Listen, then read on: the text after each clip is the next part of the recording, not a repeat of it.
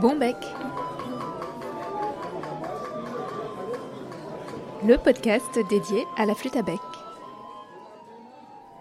Bonjour et bienvenue dans Bon bec. Vous écoutez l'épisode 36. Je suis Claire Sécordel et c'est moi qui suis à l'origine de ce projet. Dans la vie non audio, je suis flûtiste, un peu, flutophile, beaucoup, mais avant tout et passionnément, je suis facteur de flûte à bec, à Strasbourg en Alsace. Avec Bonbec, j'ai envie de partager cette passion pour la flûte et de vous convier à découvrir ou à redécouvrir notre instrument. Et je dis bien notre instrument car j'imagine que si vous écoutez Bonbec, vous touchez de près ou de loin à la flûte à bec, et si ce n'est pas le cas, j'espère vous donner envie de vous y mettre. Dans Bonbec, on alterne entre des épisodes dédiés à des mots-clés du vocabulaire de la flûte à bec et des épisodes d'entretien avec des acteurs du monde de la flûte à bec, des flûtistes, des enseignants, des facteurs bien sûr, entre autres. Et à chaque fois, je vous propose aussi dans les notes de l'épisode un ensemble de ressources en lien avec l'invité ou avec le thème du jour. Tout ça sous ce format podcast qui m'est cher, parce qu'il sait être intimiste, intime même puisqu'il vous parle à l'oreille, tout en étant facile d'accès et complètement nomade. Parce que oui, vous pouvez écouter Bonbec partout, et quand vous voulez, depuis toutes vos applications de podcast, depuis la chaîne YouTube ou encore depuis le site internet www.bonbec.fr. Et si vous vous demandez pourquoi bon bec, je vous dirai que rien ne vaut un bon bec à sa flûte pour pouvoir en jouer. Je vous dirai qu'il faudra parfois avoir bon bec pour faire face aux clichés. Et je vous dirai encore que j'aimerais que ce podcast vous soit aussi agréable qu'un bon bec et que vous le dégustiez sans modération. Que vous soyez néophyte ou averti, je vous invite à m'accompagner à la découverte du monde de la flûte à bec, qui est bien plus vaste qu'il n'y paraît. Vous me suivez? Aujourd'hui, c'est Laurence Potier qui a Bonbec. Je suis très heureuse de partager avec vous cet échange que j'ai eu avec Laurence Potier. C'était un échange confiné, certes, ce qui est toujours un peu frustrant, mais néanmoins c'était un échange qui m'a vraiment réjoui.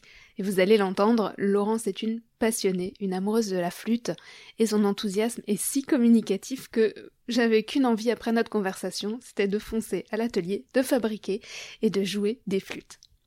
Avec Laurence, on ne se connaît pas en vrai, pas encore du moins.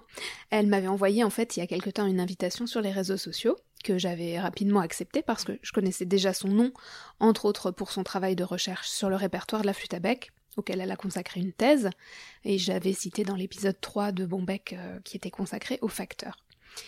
Et sur ces réseaux sociaux, donc sur Facebook et sur Instagram, j'ai découvert que Laurence partage chaque jour de confinement une pièce du répertoire de la flûte ou un petit peu plus décalée et nous la joue à la flûte pour nous la faire découvrir depuis chez elle en toute simplicité avec une grande générosité. Et du coup, j'ai eu envie de l'inviter à mon tour à partager cet épisode de Bonbec.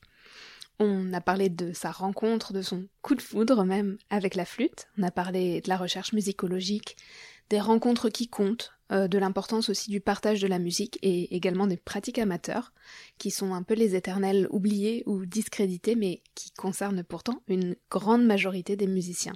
Peut-être euh, vous d'ailleurs. Mais je vous laisse écouter tout ça et je vous retrouve juste après. Bonne écoute Bonjour Laurence Bonjour Claire Je suis très très contente euh, de t'avoir sur Bonbec aujourd'hui. Merci beaucoup. Merci. Alors on est on est confiné donc euh, c'est de nouveau un Bonbec euh, en ligne et pas en vrai. Ben oui, ben oui. Mais euh, on fera on fera au mieux avec la, technologie et ce qu'elle nous permet. Heureusement qu'elle est là en attendant. c'est ça. Et puis pour commencer, est-ce que tu peux te présenter, nous dire qui tu es, qui tu es aujourd'hui? Alors aujourd'hui, je suis professeur de flûte à bec au conservatoire municipal du 9e arrondissement qui s'appelle Nadia et Lily Boulanger. Et j'y suis déjà depuis 1992, ça fait un bail. Hein. Hmm. Voilà. Donc euh, mon principal métier, disons que c'est enseigner la flûte à bec en conservatoire municipal. Et, à côté de ça, évidemment, comme euh, comme beaucoup de, de mes collègues, je fais aussi des concerts à droite à gauche et des projets artistiques, évidemment voilà, on en reparlera peut-être plus tard. oui. Et, du coup, puisque tu enseignes la flûte à bec, je voulais te demander comment est-ce que la flûte est entrée dans ta vie? Quand, comment, pourquoi? Ah. Raconte-nous. Alors ça, c'est c'est assez amusant. Moi, je suis rentrée donc, euh, je suis du Nord. Hein, je suis une fille du Nord, une ch'ti. Euh, je suis rentrée au conservatoire de Douai euh, quand j'avais 6 ans, en horaire aménagé. Ça venait juste de se créer à cette époque. Et, et, comme beaucoup de, des enfants qui débutaient la musique, on a commencé par les méthodes Orff, euh, tu sais, ah c'est les méthodes où, on joue du xylophone, où on joue de la mmh percussion et où on joue de la flûte à bec pour apprendre la musique avec la flûte à bec. Et à cette époque-là, euh, dans le conservatoire, il n'y avait pas de classe de flûte à bec encore. Et j'ai commencé la, la musique, euh, entre autres, avec la flûte à bec. Et ensuite, on m'a dit, bon, maintenant, maintenant que tu es grande, tu as 7 ans, il va falloir choisir un instrument. Et, voilà. et alors là, comme, comme j'avais envie déjà à cette époque de me démarquer un peu des autres, j'ai choisi celui. Euh, on m'avait dit à l'époque, comme j'avais une, comme j'avais une bonne oreille que j'entendais bien, on m'a dit euh, euh, de préférence choisis un instrument à cordes. Voilà. Et, ben, puis moi j'ai choisi l'art parce que c'était le plus grand et celui qui avait le plus de cordes. Voilà. Et du coup j'ai commencé par la harpe en fait. Et, euh, et, parallèlement à ça, je faisais de la flûte à bec, euh, voilà, en, ensemble avec tout le monde pour euh, pour suivre la méthode Orff. Et un jour, euh, le professeur qui enseignait ça, ce qu'il appelait les méthodes actives, euh, il a décidé. alors ce monsieur à qui je dois énormément s'appelait Guy Robert, s'appelle, j'espère toujours Guy Robert.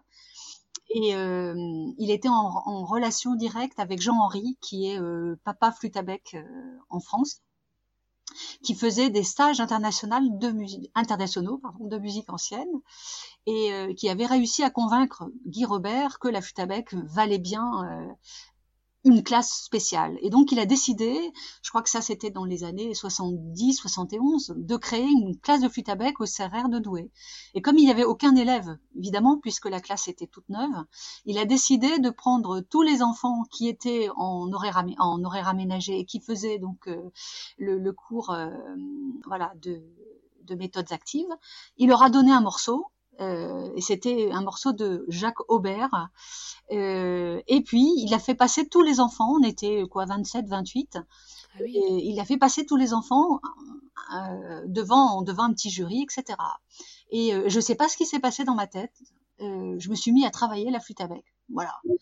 Et je suis arrivée première avec une première mention à l'unanimité. Super. mais je sais pas d'où c'est venu, tu vois, Claire. Je, je sais pas d'où c'est venu.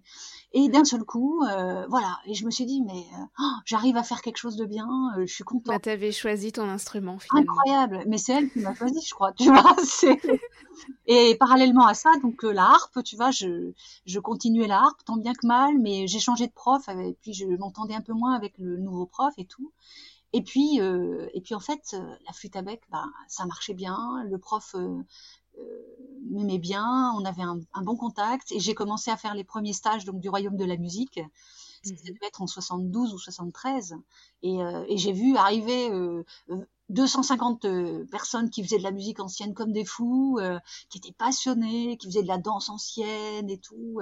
Et je me suis dit mais qu'est-ce que c'est que ces gens C'est fou là, c'est fou de musique?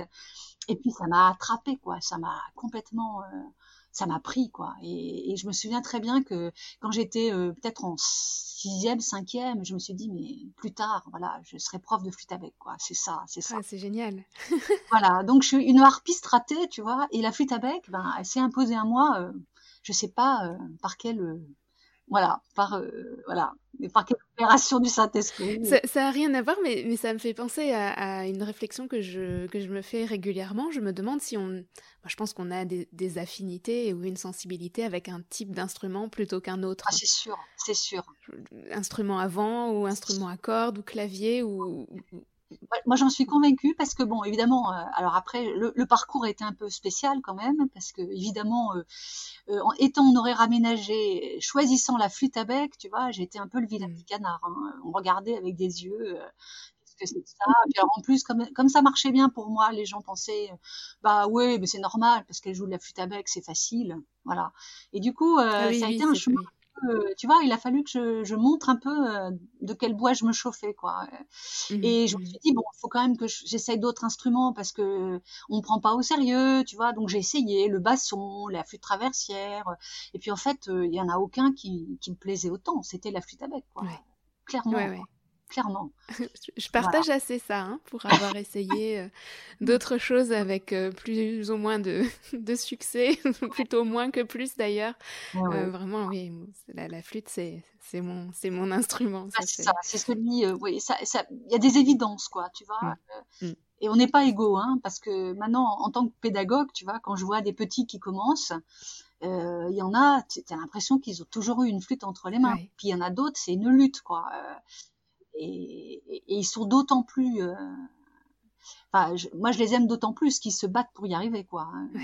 Et, mais, mais on n'est pas, on n'est pas égaux, quoi. je, suis convaincue. Hein. C'est vrai. C'est vrai. Et alors, du coup, comment, comment ça s'est passé euh, dans, dans ton parcours jusqu'à ce que tu deviennes euh, professeur de flûte à bec Eh bien, eh bien, donc après, bah, j'ai continué, tu sais, euh, en horaire aménagé. J'ai donc passé un bac F11 en 1981.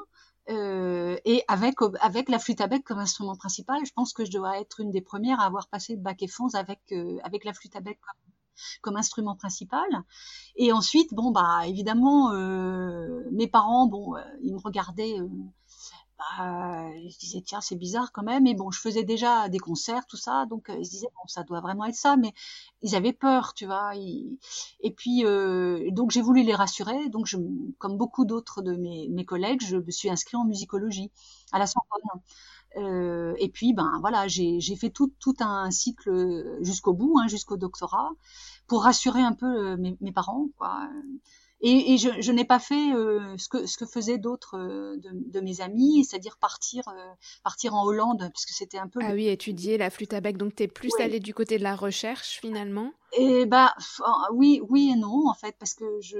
La recherche aussi, mais ma recherche perso aussi par rapport à mmh. l'instrument. En fait, euh, j'avais appris que Franz Bruggen n'enseignait plus la flûte à bec. Et Franz Bruggen, c'était mon dieu. Hein. J'ai été euh, élevée donc grâce à grâce à Guy Robert et grâce à, à, Franz Bruggen, euh, j'étais capable de, de, copier complètement tous les disques qu'il enregistrait. et bah voilà, un peu comme tu sais les, les artistes peintres à qui on donne à copier maître, quoi. Et moi, j'ai vraiment copié les grands maîtres, enfin le grand maître pour moi.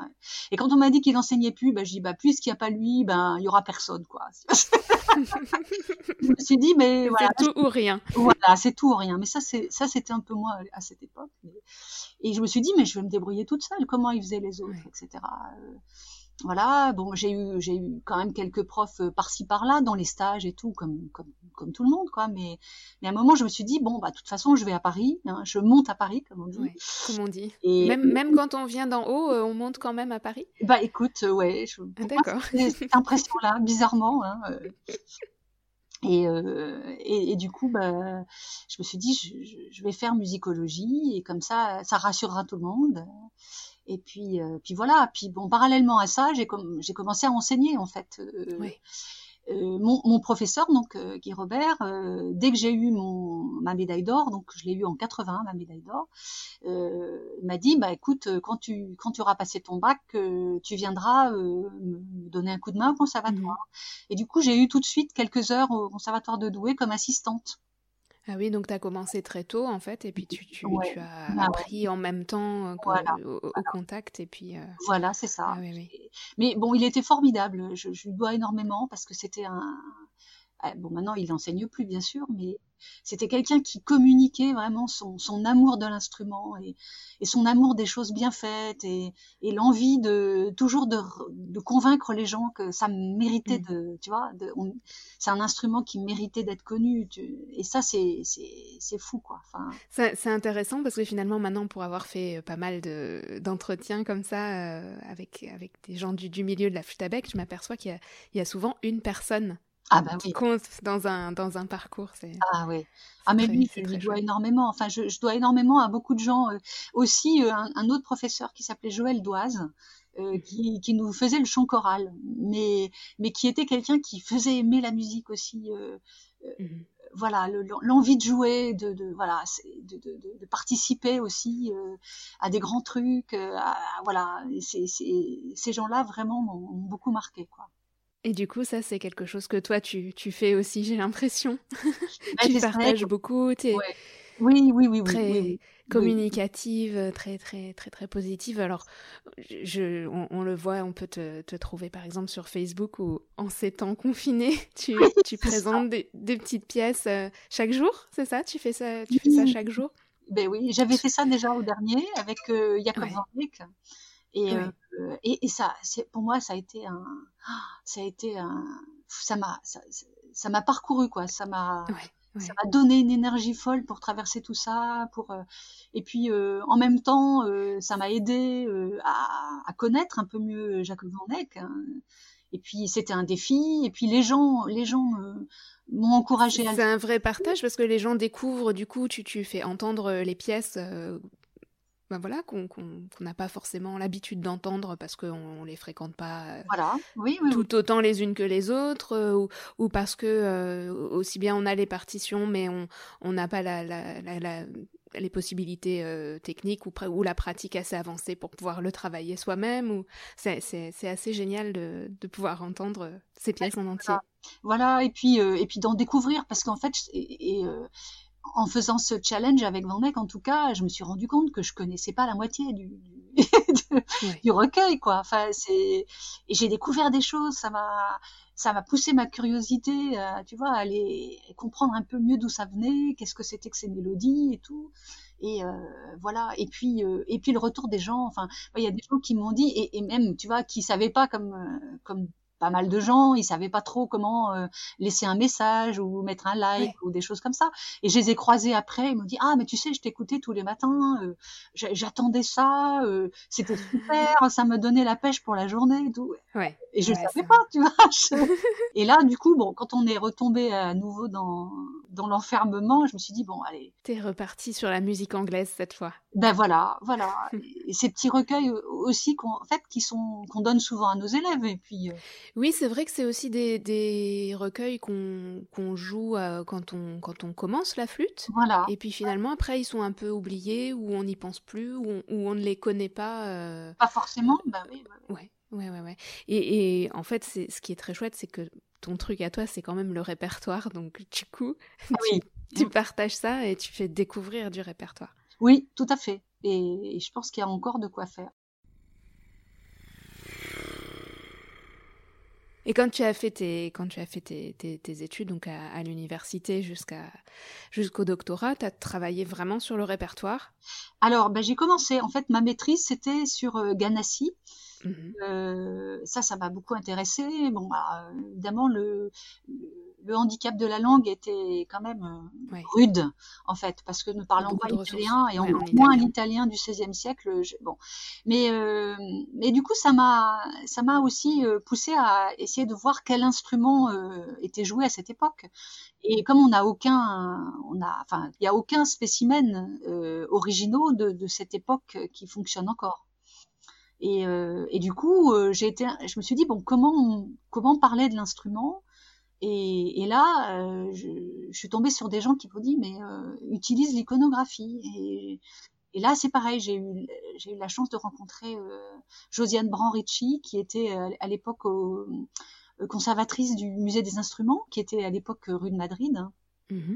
Et qui m'a vraiment euh, montré plein de choses, qui m'a et, et, ça, ça m'a enthousiasmé aussi l'iconographie. S'il y a vraiment une autre chose que, que j'aime, c'est vraiment l'iconographie. Et, euh, et, du coup, la moitié de ma maîtrise est sur l'iconographie de la flûte à bec en Italie, hein, à la même époque ah, oui, que oui. Et ça, c'était le premier travail que, que j'ai pu faire. Euh, voilà, et ça, c'était en là, 1985.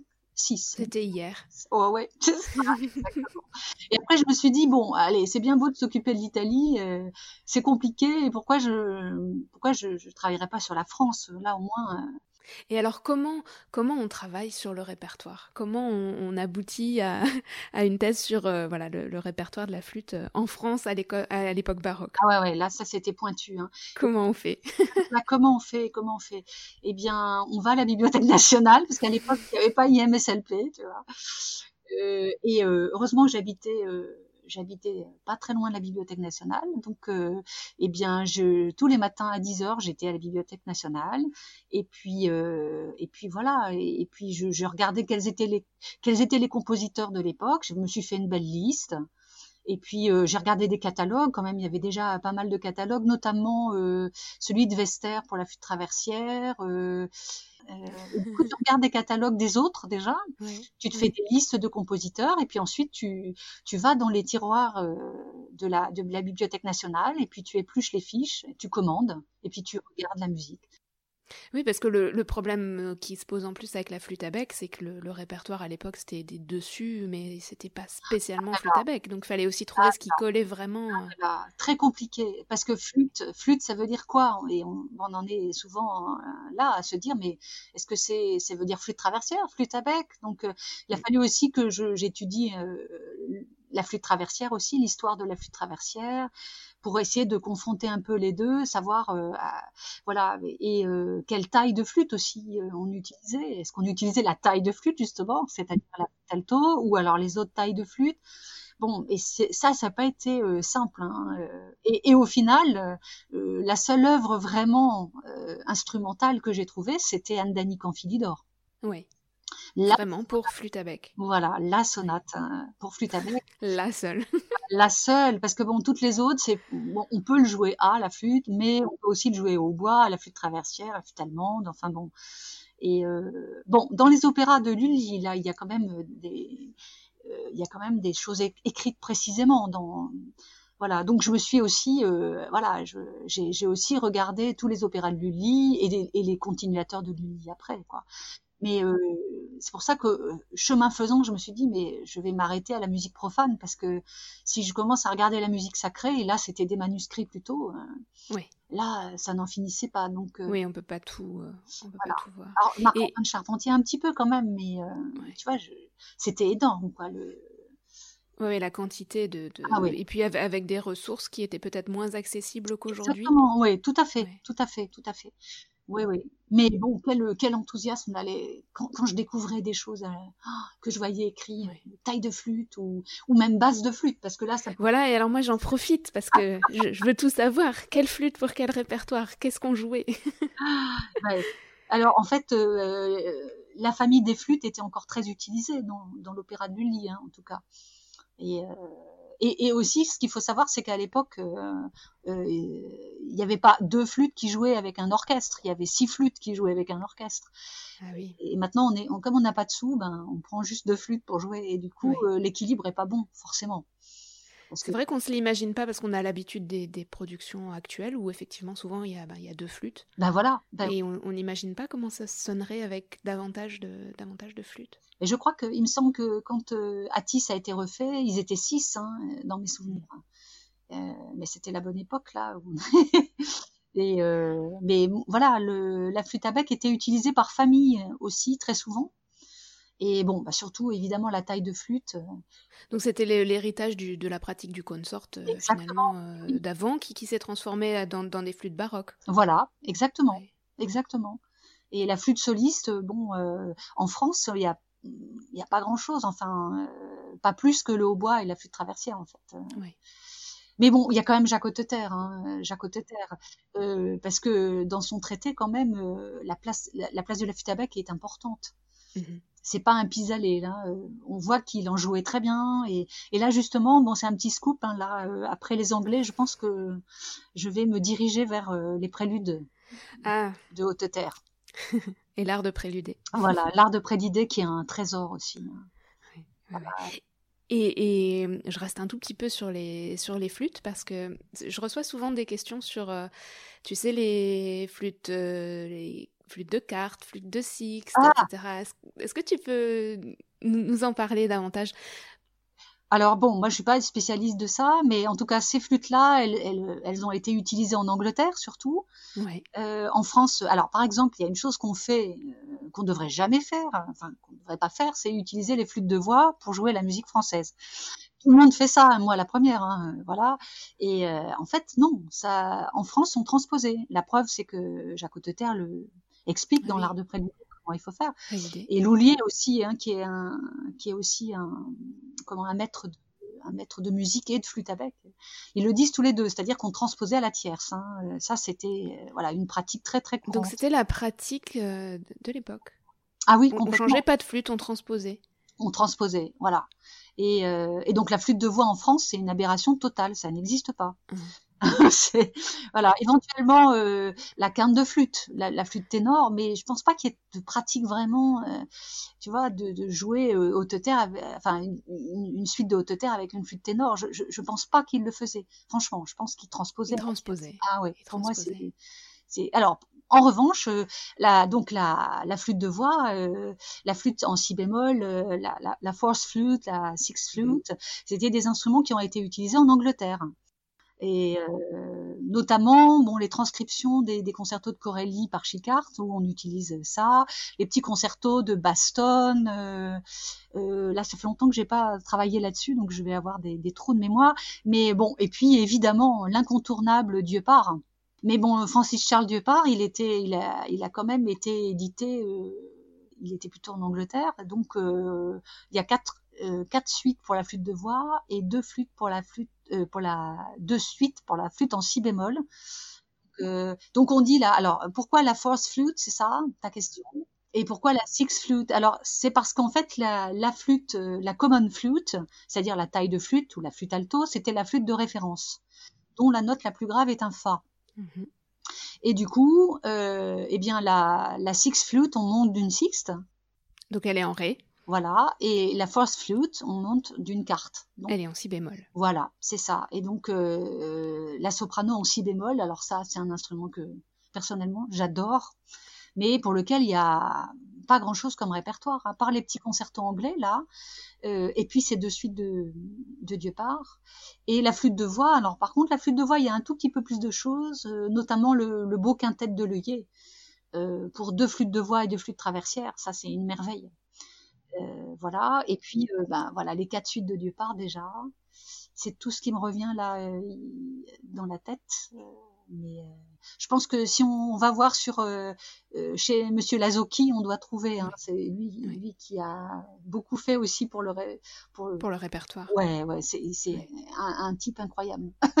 mais c'est oui, oui, c'est vraiment des aspects passionnants. Moi, je, enfin voilà, hein, je je suis pas une grande spécialiste de du répertoire. Je c'est un tort. j'ai pas le temps de tout faire. Non, mais, mais euh, je suis vraiment toujours preneuse d'informations. Puis je trouve que c'est intéressant d'en parler aussi.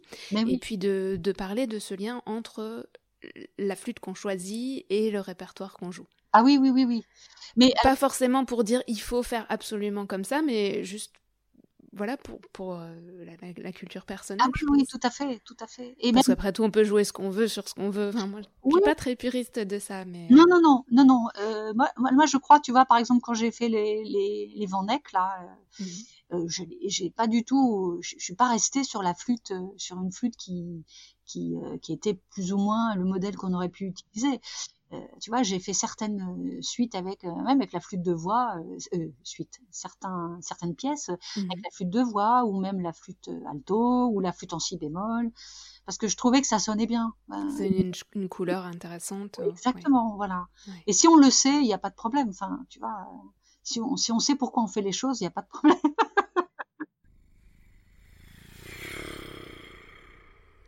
Et puis, puisqu'on est en train de parler des flûtes, je, je, je sais que tu aimes beaucoup les flûtes de Joël Harpin. Ah, beaucoup, beaucoup. Voilà, alors Joël, on l'a déjà entendu, c'était euh, c'était l'épisode 28, si je dis pas de bêtises. Mm. Et est-ce que tu, tu, travailles régulièrement avec lui ou est-ce que juste tu aimes ses flûtes donc tu, tu, tu, bah, tu, tu commandes, tu achètes ses flûtes et tu les joues eh ben, Voilà, donc euh, je travaille pas avec lui, il se débrouille très bien tout seul. Euh, mais en fait, j'ai eu une première flûte de lui que j'avais essayé dans un salon, c'était une sopranino en fait. J'ai commencé par une sopranino de, de Joël pour, euh, bah, pour jouer les concertos du Vivaldi évidemment. Hein. J'avais envie d'avoir un, bel instrument pour jouer ça. Euh, ça, c'était la première chose que j'ai que j'ai connue euh, de lui. Et après, euh, la flûte de voix, alors qui est en fait une, c'est une ténor des en fait. Euh, c'est, il m'a expliqué après que c'était pas une flûte de voix, que c'était une ténor des qu'il avait qu'il avait mise, euh, voilà, un ton au-dessus. Mmh. Et, euh, et, alors, je suis tombée en amour hein, en fait hein, pour cet instrument-là. Je, voilà, bien qu'elle soit hyper lourde et moi j'ai des petites mains et tout, c'était oula pour tenir l'instrument. Au début, j'avais du mal et tout, mais alors euh, j'adore le son. Enfin, je, voilà, Ah, on a des coups de cœur comme ça aussi euh, avec, des, instruments. C'est et puis génial. La, flûte de, la, flûte de voix aussi. Enfin, tu vois, j'aime bien les instruments hybrides en fait. Je me rends compte. Hein, la soprano en si bémol, la, la ténor Mais ça, toutes ces toutes ces flûtes, elles ont un, timbre très très particulier qui est oui. parfois je trouve plus touchant. Euh, ou, peut-être simplement on n'en a pas l'habitude, donc ça nous touche d'autant plus qu'on y est moins habitué. Oui, oui, c'est vrai, c'est vrai. Et euh, donc voilà, en fait, c'est ça. Et puis, euh, puis moi, je sais, je suis pas, j'ai pas 40 flûtes, quoi. Enfin, j'allais te demander si, si tu avais beaucoup de flûtes ou, pas spécialement. Est-ce que tu collectionnes? Est-ce que non, pas du tout. Et alors après, bon, donc j'avais ces, ces, deux flûtes là, et puis et puis une alto de, de Francesco Livirghi euh, que j'ai rencontré euh, il y a très très très longtemps et on, à l'époque on était assez copains et tout ça euh, et il m'avait fait une flûte que j'étais allée chercher à Rome chez lui mmh. qu'il avait vraiment je pense qu'il avait vraiment pensé pour moi. Enfin, on a rectifié des trucs et tout. Et j'ai joué pendant 20 ans avec cette flûte, quoi. Ah. J'en avais pas d'autres, tu vois. Et alors, à chaque fois, je me disais, mais bon, si je la perds, je, suis mal, quoi. Et puis, et puis, je, je, suis allée avec une amie, euh, Danielle, euh, qui est une amie euh, brésilienne, qui voulait racheter une flûte. Et on est allé chez Joël pour acheter une flûte pour elle. Et puis une flûte, donc une alto en 415. Hein, et puis voilà, là on en a essayé plusieurs, puis moi aussi j'ai essayé. Et puis là c'est pareil, d'un seul coup, j'ai eu une flûte entre les mains. Euh, J'étais pas du tout partie pour acheter une flûte. Hein. Et puis, euh, ah, ben c'est pareil. Ça a été un coup de foudre pour cet instrument. Ouais. Flûte bisée, tu vois. Euh, ouais, c'est ça. Oui, c'est bisé. Voilà. Et euh, oh là là, je me suis dit mais voilà. Et puis alors, je suis repartie avec la flûte. C'est une bonne manière. Moi, j'aime je, bien cette manière de choisir les flûtes. Bah, c'est ça. J'y pense, j'y pense beaucoup aussi pour euh, ben, les flûtes que moi je fabrique. J'essaye d'en avoir d'avance pour que les gens puissent choisir. Mais il faut que j'aille essayer tes flûtes, Claire. Hein. Ben, quand tu veux, quand on sera déconfiné. Quand on sortir, euh, voilà. Oui, oui, oui, il faut. Parce qu'à chaque fois, tu vois, j'ai peur parce que je, je sais que j'ai du mal à résister quand euh, c'est comme une histoire d'amour, tu vois. C'est c'est comme un coup de foudre en fait. Oui, oui, oui. Mais c'est sûr qu'on on, l'a ou on ne l'a pas. Des fois, on a des flûtes qui marchent très très bien et on n'a pas de coup de foudre. Oui, c'est ça. Et, et, des fois, ça marche peut-être pas forcément aussi bien qu'on rêverait, et puis on a quand même un coup de foudre. Il y a un truc qui se passe, quoi. Et, alors cette flûte, je l'ai là, donc euh, c'est avec celle-là que j'enregistre en ce moment là, et je, la trouve, euh, euh, je la trouve souple, tu vois. J'ai une impression de, de, souplesse avec. Et euh, c'est pas du tout la même flûte que celle de Francesco, qui elle était bon, elle c'était une Stanesby, donc c'était peut-être un peu plus brillant, tu vois. À l'époque, je jouais surtout une autre esthétique voilà, je jouais des concertos, euh, c'était la belle époque, tu vois, où je me lançais dans des, dans des opérations dangereuses du style. C'était le, monde d'avant. Concerto en do mineur, euh, des choses comme ça, quoi, des, des trucs fous, quoi. Euh, et je jouais plus des, des, œuvres virtuoses ou la folie de Corelli ou des choses comme ça. Mhm. et, euh, et, je me souviens très bien d'avoir dit à Joël, tiens, j'aimerais bien une flûte alto comme la flûte de voix, avec ce, ce, ce côté un peu plus musique de chambre, euh, mhm. plus mhm. intime. Plus intimiste, ouais. Voilà. Et il m'avait dit, bon, ben, la Déner, je la, je la, je la fais pas, on la fait pas. Et puis, bon, puis après, on s'est perdu de vue, tout ça. Et là, quand j'ai pris cette flûte, je, je me suis dit, c'est un, voilà, c'est plus une flûte de musique de chambre, euh, plus la flûte douce, tu vois, comme oui. flauto dolce. et, euh, et, voilà, donc c'est des, des, des, coups de foudre comme ça. Et est-ce que tu est-ce que tu arrives ou, comment tu comment tu arrives à transmettre à, à tes élèves ce, cette l'importance de, de, cette relation avec ces instruments, par exemple? Eh bien, écoute, euh, déjà, bon, euh, euh, j'essaye d'éviter de, de, de, les laisser trop longtemps sur des flûtes en plastique. Ouais. voilà. Et, et, alors après, bon, la flûte de facteur, c'est quand même un, un deuxième. Euh, bah, tu vois, c'est. c'est pas tout de suite. Hein, c'est pas tout de suite, voilà, parce que parce que bon, malgré tout, euh, c'est quand même un, un investissement, euh, voilà. Et, et, moi, bon, c'est vrai que ma première option, c'est les flûtes à bec muck. Mmh parce que je trouve que rapport qualité-prix, euh, ça fonctionne bien quand même. Parce que je veux pas que bah, les élèves. Les flûtes de manufacture, ça, ça, ça ouais, très très bah, correct. Ouais. Euh, et je, je l'ai choisi moi-même parce que je me suis rendu compte souvent quand je quand je me retrouve avec des élèves que je ne connais pas qui arrivent, tu vois, qui ont déjà 5-6 ans de flûte et euh, bien souvent, ils, ils, jouent sur des instruments et, euh, et ils n'arrivent pas à faire certaines notes, tu vois. Et ils prennent des défauts à cause de la ils, flûte. Ils pensent que c'est eux, alors que c'est aussi parfois la flûte qui, ouais, Voilà. qui dysfonctionne. Ou, euh, Et, et ça, c'est terrible, quoi. Puis alors, en plus, on s'y attache à son instrument. Et, et alors, souvent, je leur dis, bah, fais voir un peu ta flûte. Donc, j'essaie de jouer. Et puis, je, je me rends compte que, bon, c'est pas très juste ou, euh, ou que les aigus ne fonctionnent pas bien. Oui, parce que le trou du pouce est creusé, parce que. Oui, oui, Ou pas, ou pas. Ou Des pas, fois, ou pas. C'est des défauts d'instrument, tu vois. Et- C'est vrai qu'il y a certains, ouais, ouais, il y a certains problèmes sur certaines flûtes. Ah là là, ça, c'est terrible. Alors là, je, Notamment le fa, donc là c'est petite dédicace à tous les gens qui ont des problèmes de fa aigu. voilà. Et Ce oui, n'est pas forcément vous. voilà, c'est ça. Ça, il faut, le- il faut le Ça savoir. j'essaye, ouais, ouais, j'essaye de, Ah ouais. de le dire et de faire passer, euh, Ah oui, faire oui, passer oui, le message. Et, euh, et, et justement, ça engendre bien souvent, tu vois, des crispations et, et, euh, et un jeu de flûte, comme quoi l'instrument peut induire aussi euh, des défauts techniques. On a du mal à s'en défaire après parce qu'on on a cette idée que ça va pas marcher et du coup on se crispe. Exactement. Et ou des choses de justesse des fois aussi, Mm. que Ouais. ça, tu vois. et- parce que Ouais, ça, ouais. c'est quand même dur aussi. Hein. Après, des choses de justesse, c'est vrai que parfois euh, on a la flûte et puis euh, on la joue rapidement, elle travaille et il y a des trucs qui bougent. Ah bah bien sûr. Et les gens font pas forcément la, révision comme il faudrait, ou on repasse les alésoirs, etc. Alors après, on dit ah la flûte de machin, elle est super fausse, alors que c'est un truc qui a bougé et qui pourrait se, Voilà. Oui, ça qui pourrait sûr. se corriger. Voilà. D'où d'où aussi euh, l'intérêt d'avoir un facteur pas trop loin de chez soi non plus. Tu Ouais. vois. Parce que c'est quand même plus simple. Moi, je trouve ça toujours plus sympa de. Euh, bah, j'avais aussi De pouvoir échanger, ça, c'est vrai que c'est d'y important. aller d'y aller et puis dire voilà regarde tu vois moi je et puis et puis euh, Joël par exemple euh, Mm. là il, il fait des flûtes qui sont euh, plutôt un peu hautes pour moi hein, parce que je souffle quand même pas mal dans mes flûtes et à chaque fois je... et maintenant il a compris donc il me fait un corps un peu plus long ouais, ouais. Et- Mais c'est vrai que souvent, euh, bon, moi j'ai pris ce parti aussi de faire les flûtes euh, 440 en 442, ouais voilà parce que sinon les gens se retrouvent souvent trop bas. Après, il y a, il y a, euh, il y a ces instruments qui, qui, ben, qui sont pas révisés. Oui, moi, je, voilà. moi, je, je, voilà, je travaille sur ça. J'essaye de faire passer le message que des flûtes à bec, c'est comme des flûtes traversières, des violons, des hautbois, des, des, des- des- tous les instruments. Euh, régulièrement, ça a besoin d'être révisé. Mais et ouais. quand c'est pas révisé, ben il y a plein de choses qui, qui vont moins bien ben, ben, qui vont moins bien, ouais, qui ouais, vont moins sûr, bien. c'est sûr c'est sûr Et, tu as euh, raison donc ça, ça, ça peut être une première étape. euh. c'est sûr c'est sûr mais enfin bon des fois tu as quand même des, sacrées failles hein. enfin bon Et puis dans les dans les flûtes anci- anciennes qui ont qui ont plus de, de 10 ans, surtout les flûtes de, de, de manufacture, Oui. voilà, il y a des choses qui n'étaient pas euh, aussi au point qu'elles peuvent l'être aujourd'hui. Ah, c'est sûr, euh. ça c'est sûr hein, c'est sûr Et puis c'est vrai que c'est toujours comme on tombe.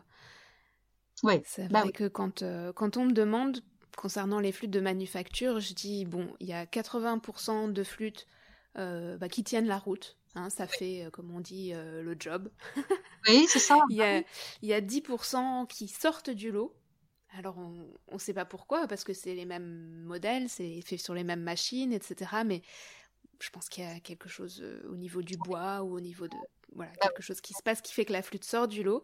Et puis il y a 10% qui sort du lot euh, dans l'autre sens. Donc Oui, euh, c'est il y a ça. des problèmes. C'est d'où l'importance de les essayer aussi. euh. Ouais, ouais, ouais. Ça, si on peut...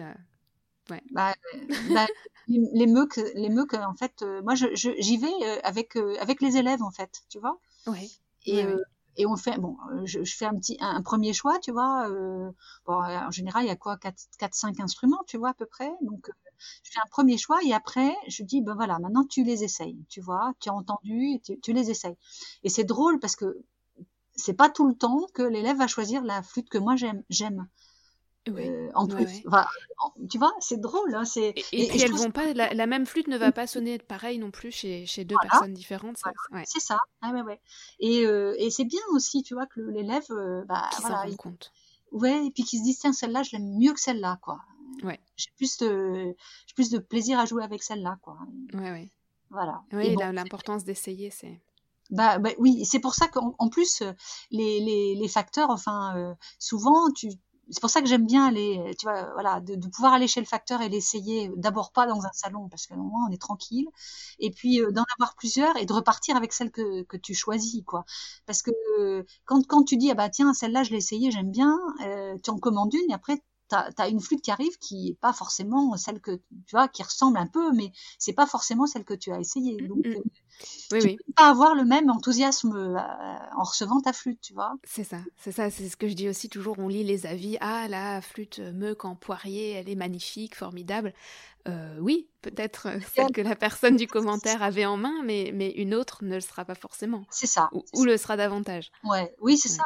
Donc c'est bien de, voilà, je pense que c'est bien d'aller voilà, de pouvoir essayer Ouais. et de repartir avec la flûte euh, qu'on Ouais. aime, quoi. Et c'est chouette de, de faire cette démarche-là avec, les, avec tes élèves. Ben oui, ben oui, ben oui, ben oui. Ouais, ouais.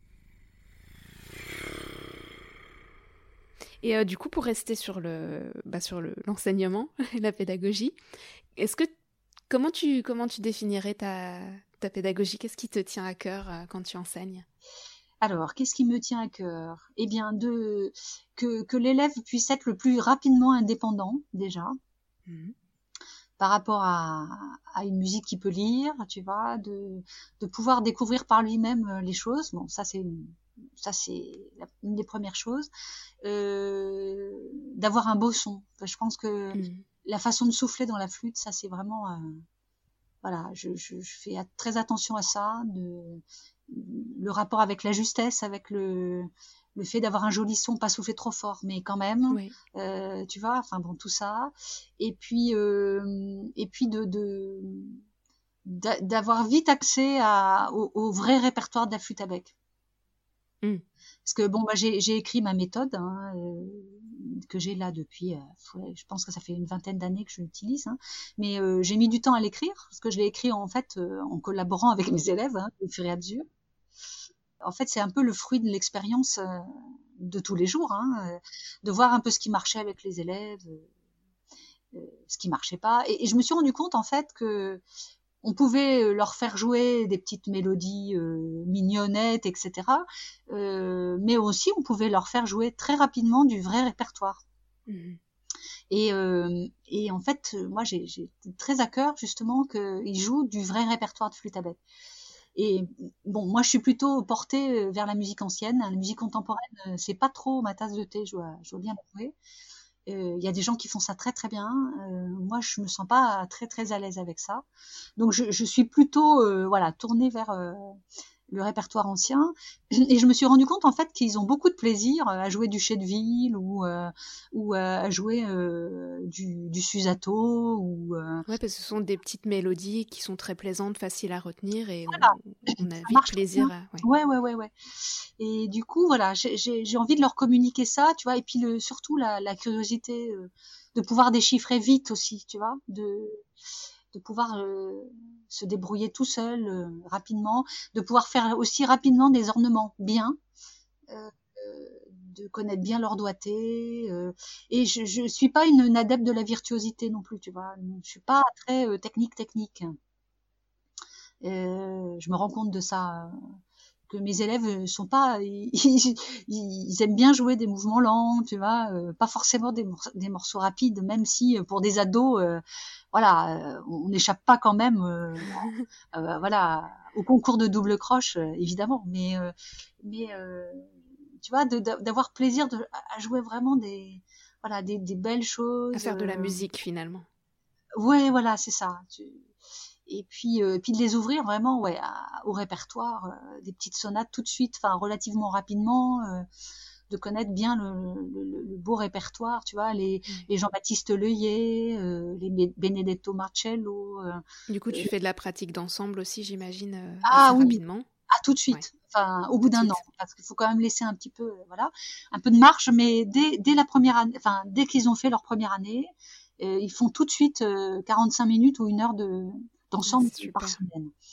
Voilà, et ça c'est tout de suite, tout de suite pour. euh, Et bon, on- j'ai la chance d'avoir des collègues euh, au, au CMA 9 là euh, en, en lutte, viol de gamme, clavecin, flûte traversière, donc on arrive vite à faire des, des ensembles avec plusieurs instruments.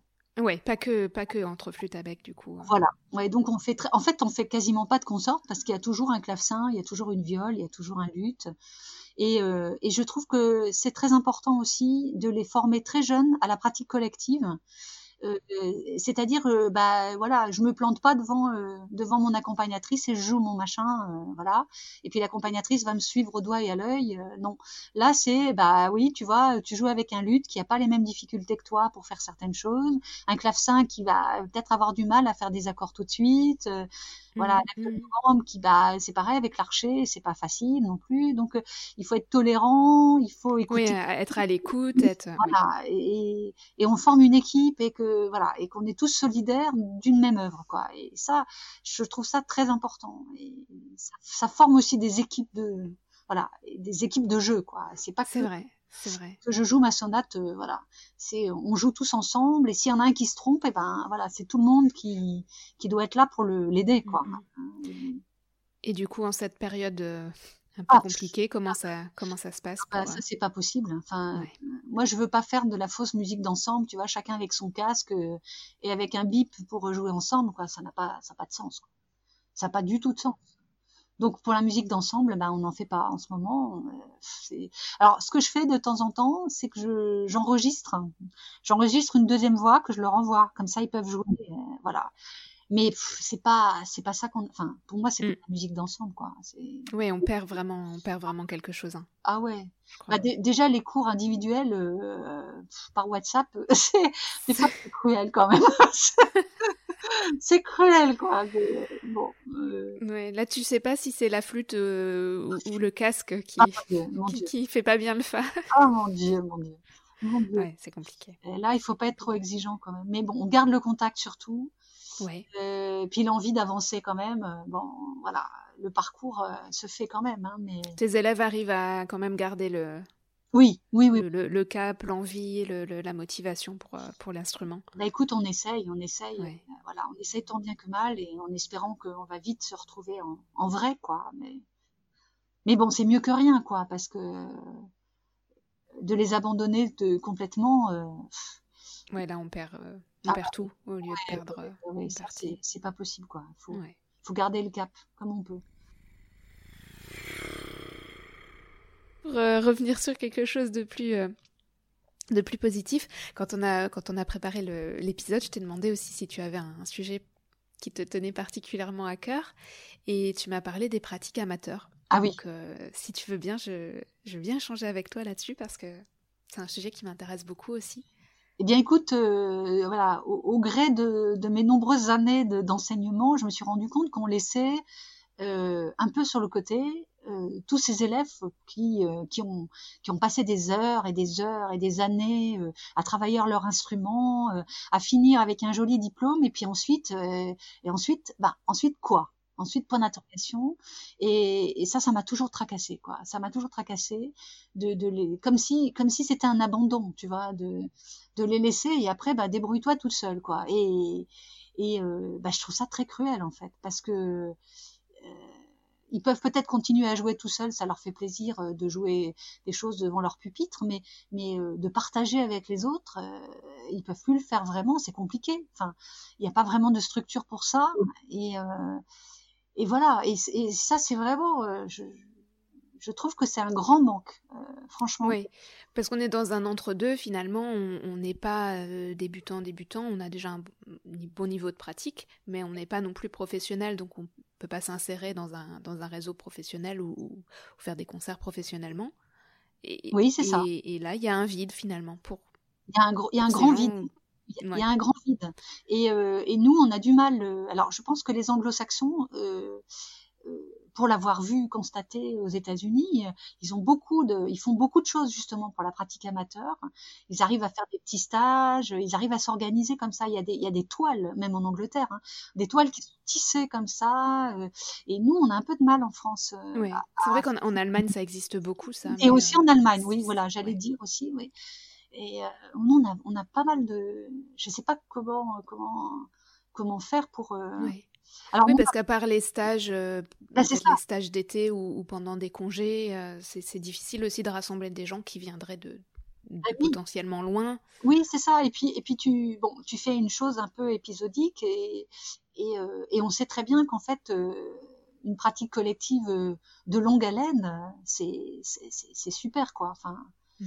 Alors bon, euh, moi à ma, à, à petite échelle, bon bah je, je, j'essaie de garder les contacts avec mes élèves, j'essaie de les réunir une fois par mois, tu vois, pour qu'on arrive à jouer un petit peu ensemble, tu vois. Et puis euh, avec d'autres qui sont encore d'une génération encore plus avancée, on arrive à, se voir une fois par semaine. Donc j'ai réussi à, récupérer un ou deux anciens élèves et puis d'autres euh, qui étaient euh, des amis en fait, des amis qui sont à peu près de mon âge mais qui ont pris d'autres d'autres voies, qui sont devenus autres, enfin qui ont pas, qui sont pas devenus des enseignants de flûte à bec ou mmh. Et, et, on essaie de former un quintet là, euh, bien, tant bien que mal, tu vois. Mais, mais je trouve qu'il y, a, il y a, voilà, je, je, il y a un manque. Hein. stage, je vois plein de gens comme ça qui, qui, qui à la fin du stage me disent mais qu'est-ce que je vais faire maintenant? Ça me fait oui. le cœur à chaque fois. Oui, oui, c'est vrai que ça lance quand on, quand on va sur un stage comme ça, on est lancé, on sort de la semaine euh, complètement euh, réjoui, on se dit ah, et puis et tout s'arrête. Voilà, voilà. Ouais, ouais, ouais. Et du coup, la continuité, euh, comment. Voilà il faudrait réussir à. Alors, je sais que j'ai des collègues qui font ça, euh, euh, qui, qui, qui, essayent de faire ça, euh, de réunir les gens, etc. Mais, enfin bon, voilà. Je, pense qu'il faudrait faire quelque chose à ce niveau-là, mais je sais pas comment, quoi. En fait, mmh. bah, c'est un vide un peu pour tout aussi. C'est vrai que moi, c'est ce que c'est ce que j'essaye de, de, faire peut-être avec le podcast ou avec la, la, newsletter ou des choses comme ça, de de pouvoir connecter les gens. Donner, voilà, connecter, donner un accès à, des informations qui, qui, bah, qui existent, hein, parce que moi, je n'ai pas inventé la poudre, mais qui, qui, qui sont peut-être. Elles sont pas regroupées. Oui, c'est si ça. Tu veux. Euh, et, puis que les, les, les gens ben, qui, qui, qui, sont dans cet entre-deux puissent y trouver euh, quelque chose qui, qui, leur plaise ou qui les fasse avancer. Ben oui, tout à fait. Tout à fait.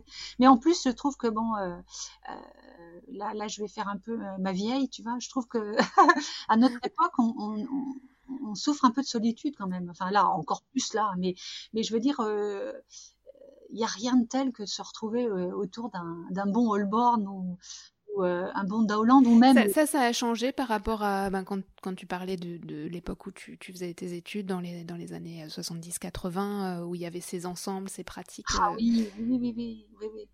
Ah, on passait beaucoup d'heures à déchiffrer des trucs. Euh, je me souviens avec euh, Hugo qui, qui ramenait, qui me disait ah tiens j'ai sorti ça de la BN, tiens tu viens? Alors on faisait, on déchiffrait des trucs euh, invraisemblables avec des instruments à transposer des trucs dans tous les tons pour y arriver parce que ça marchait pas. Enfin bon et ça ça c'était. je pense que ça se fait encore, mais mais mais tu vois l'idée de de rejoindre, de se retrouver à plusieurs. Mmh et puis de, de, lire de la musique. Et... Il y a peut-être un peu moins de légèreté aussi, plus de d'injonction de, à, à, faire quelque chose de parfait, parce que finalement la musique ancienne a tellement évolué ah depuis, euh, ben, depuis, le, depuis le renouveau. Oui, ça c'est sûr, euh, c'est sûr. Et puis il faut pas confondre amateur et amateurisme. Hein. Euh, et, et, moi, je, je, défends le côté amateur dans le sens noble du terme, mmh qui aime, tu vois, qui aime. Oui, c'est ça. Voilà.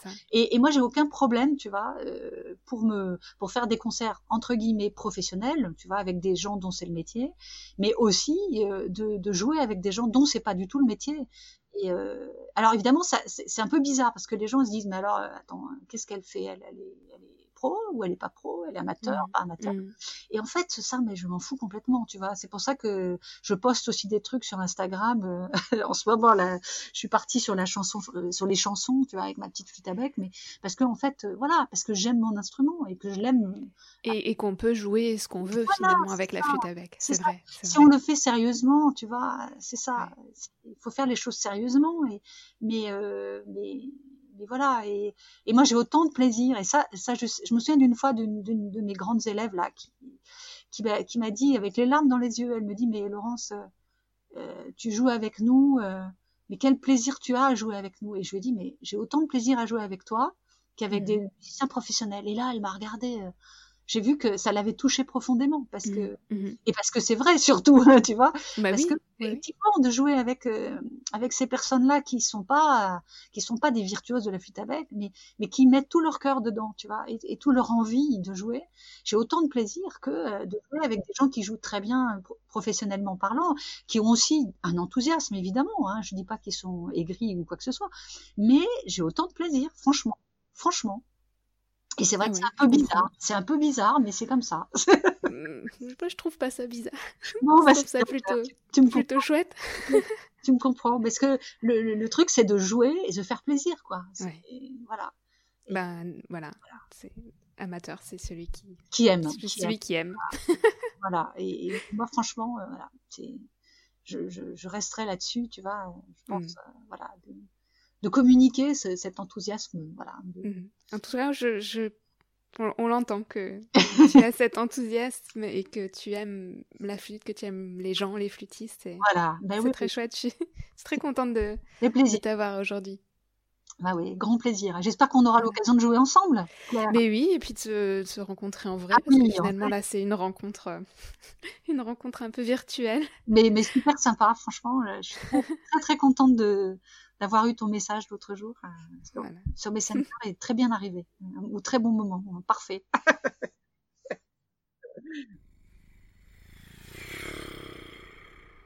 Est-ce que tu as un mot de la fin? Est-ce que tu as quelque chose à ajouter ou? Bah écoute euh, un message à faire passer un- bah, la flûte à bec, c'est un instrument formidable. Euh, c'est sans doute pour moi l'instrument le plus simple. Attention de bien comprendre ce que je veux dire par simple, hein. bien que acoustiquement ce soit très compliqué, bien que bien que on sait très bien que c'est pas un instrument facile, mais je veux dire d'accès, tu vois. J'ai beaucoup, enfin, je suis beaucoup allée au Brésil.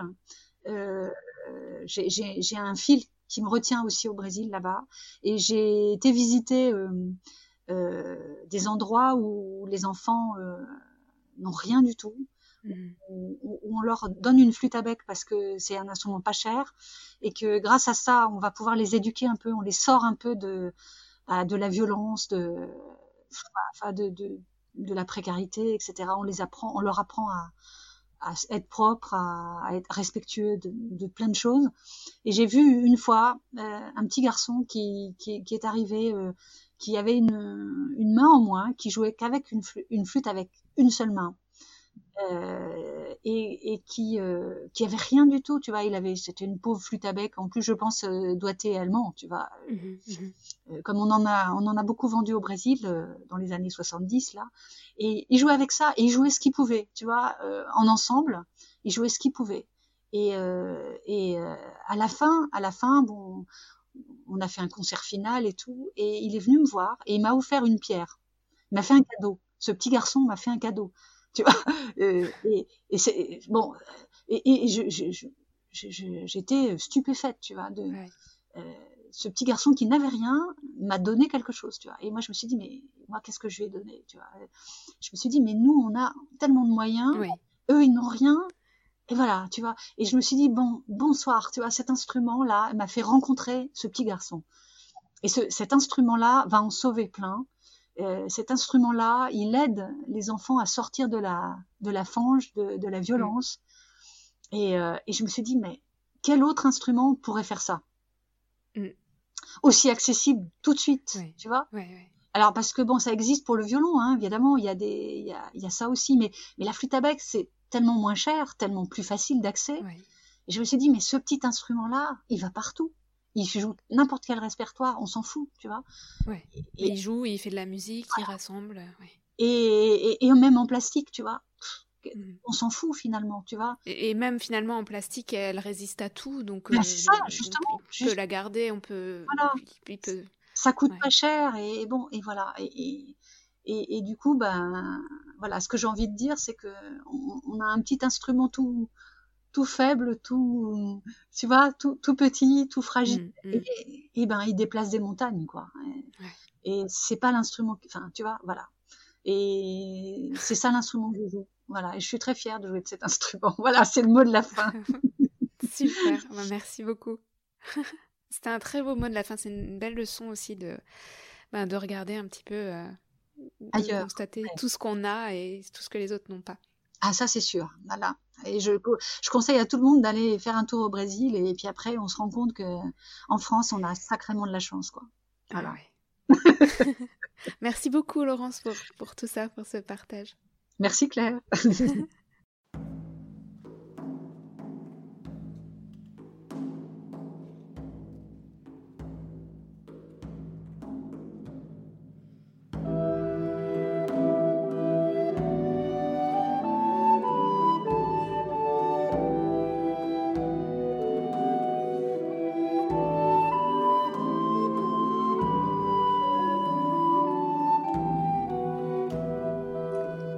Et voilà pour cette conversation avec Laurence Potier. J'espère que vous aurez aimé la rencontrer dans vos oreilles et que vous aurez envie de la rencontrer en vrai aussi, quand peut-être euh, les concerts ou les stages seront à nouveau possibles.